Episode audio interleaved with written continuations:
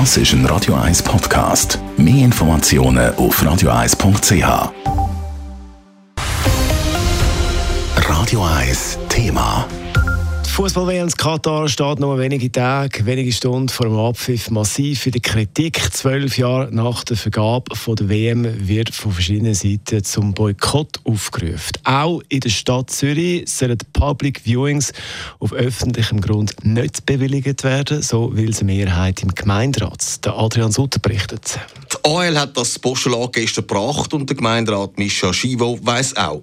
Ja, Sie haben recht, der Vorstoß kommt sehr spät aber besser spät als gar nicht. Die Kritik von bürgerlicher Seite war gross. Die Mitte hat sich enthalten, aber für die AL ist klar, es brauche ein Zeichen von Zürich.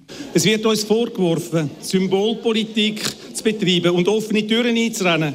Umso besser, wenn die Stadt Zürich das Richtige tut, das heisst, die WM zu boykottieren Fanzone im öffentlichen Raum nicht zu bewilligen. Warum ausgerechnet die Stadt Zürich soll so einem Boykott gut sein, hat dann die SP-Gemeinderätin Lisa Dickelmann erklärt.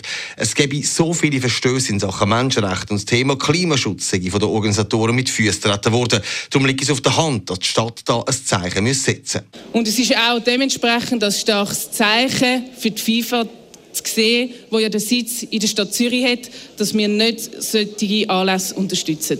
Kritik am Austragungsort Katar kommt spät, hat die bürgerliche Ratsseite gekontert. Und der SVP-Gemeinderat Stefan Iten hat deutlich gemacht, dass er kein Verständnis hat für derartige Postulate. Da geht es gar nicht um die Sache. Zuerst wollen der Stadtzürcher Bevölkerung das Fleischessen verbieten.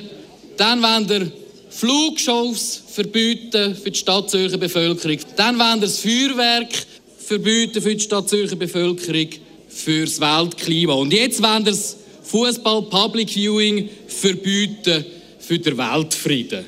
Also alles, was Freude macht, wird der Stadtzürcher Bevölkerung verboten. Der FDP-Gemeinderat Michael Schmidt hat dann die AL darauf hingewiesen, dass sie, wenn sie schon von Menschenrechten redet, zuerst mal schauen dass sie da auch nicht gegen irgendwelche Regeln verstößt. Es ist ja niemand gezwungen, um die WM zu schauen im Public Viewing. Meinungs- und Informationsfreiheit, Medienfreiheit, Versammlungsfreiheit, Wirtschaftsfreiheit, Thema Medienfreiheit. Zensur ist verboten, steht in der Bundesverfassung. Und was machen Sie effektiv anders als eine Zensur, wenn auf öffentlichem Grund eine Veranstaltung stattfindet, die Ihnen nicht in den Kram passt?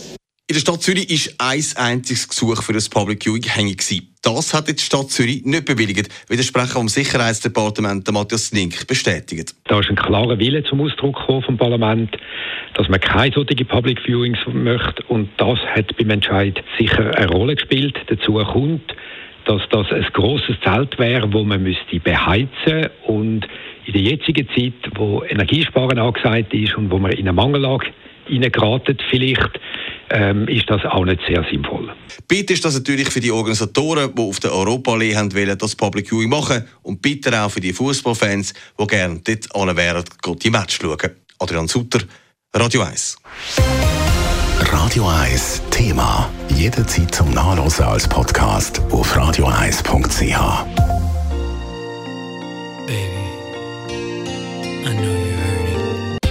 Radio 1 ist Ihre News-Sender. Wenn Sie wichtige Informationen oder Hinweise haben, rufen Sie uns an auf 044 208 1111 oder schreiben Sie uns auf redaktion.radio1.ch.